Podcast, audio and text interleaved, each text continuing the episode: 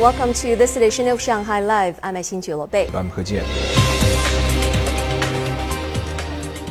A total of 93 people have been killed and another 25 remain missing after last Monday's earthquake in Sichuan province.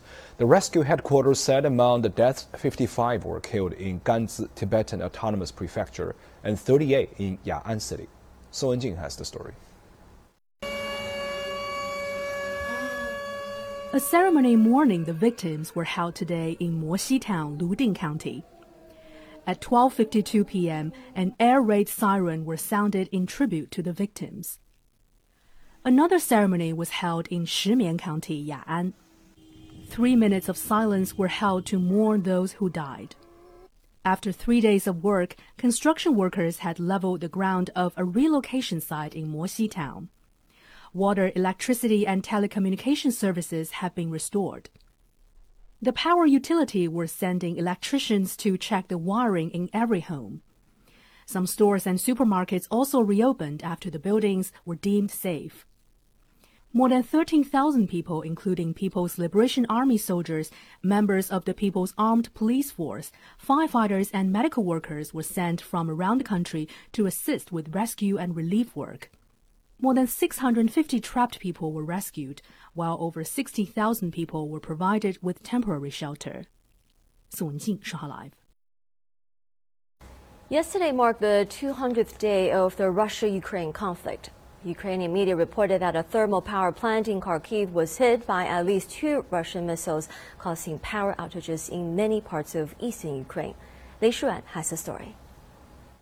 Emergency crews were tackling a fire at a thermal power plant in Kharkiv last night.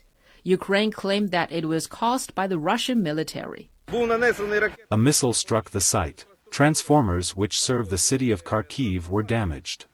The accident caused a total blackout in Kharkiv as well as in the Donetsk region. Nearly 9 million people were left without electricity. According to Ukrainian media, Ukraine's chief commander general said yesterday that the Ukrainian armed forces were advancing in the south, east, and north in the Kharkiv direction. He added that the armed forces had regained control of more than 3,000 square kilometers. Ukrainian President Volodymyr Zelensky also stated that the Ukrainian army is continuing its counteroffensive. In these 200 days, we have achieved a lot, but the most important, and therefore the most difficult, is still ahead. The Russian Defense Ministry said yesterday that Russian forces continue to attack Ukrainian troops in the regions of Kharkiv, Kherson, and Donetsk. The ministry added that in Kharkiv, Russian forces had attacked Ukrainian forces in nearly 10 areas during the past 24 hours.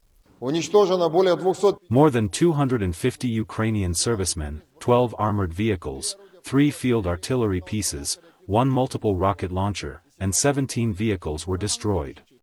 In addition, Russia said since September the 1st, the Zaporizhia nuclear power plant and the city of Energodar had been attacked at least 26 times by Ukrainian forces. Ukraine's state-run nuclear energy operator Energoatom said yesterday that the Zaporizhia nuclear power plant in southern Ukraine was shut down over safety concerns. The International Atomic Energy Agency reported a reserve power transmission line has been connected to ensure that the plant has the necessary power to reactors to be cooled. Shanghai. Many locals visited parks and museums or played sports instead of taking a trip during the three-day holiday. Zhang Hong tells us more. Pujiang Country Park created what it calls a carpet of flowers with over two dozen types of sunflowers to mark its fifth anniversary. I want my children to relax and forget about academic pressure. There used to be an entry fee to see the flowers. This year it's free, so I brought my kid here. Some folks set up tents. The environment is good. I came here with my neighbors and their children, who are of similar age to my kid. It's nice to have an outing here. Museums and galleries also proved popular. At Bund One Art Museum in Huangpu District, many were interested to see the 50 self-portraits of famous artists from the 16th to 21st centuries. They're on loan from Uffizi Gallery in Italy. The most famous self-portrait is of Raphael. Some visitors even paid for a guided tour. With a guide, I can learn more about the paintings. The guide did a good job. The exhibition presents a lot of rare paintings. Some other people were enthusiastic in doing sports during the holiday. Many gyms offered a discount. In Putuo, a new gym only charges 3 yuan per hour from 7 a.m. to 10 a.m. I live nearby and I come here every day. I can eat things I like after working out, and it's important to stay healthy. In Hongkou, a basketball court opened for free from 7 to 9 a.m. A badminton area was fully booked from 8 a.m. to 10 p.m. every day during the holiday. At the football field, some seniors were practicing walking football, where they play at a walking speed. Under the rules, no running is allowed. We're training for a national walking football match in October. Everyone is happy. The Shanghai Administration of Sports have been offering coupons to encourage people to play more sports. People can get coupons on the administration's official WeChat account Shanghai Tiyu. Zhang Hong, Shanghai Live.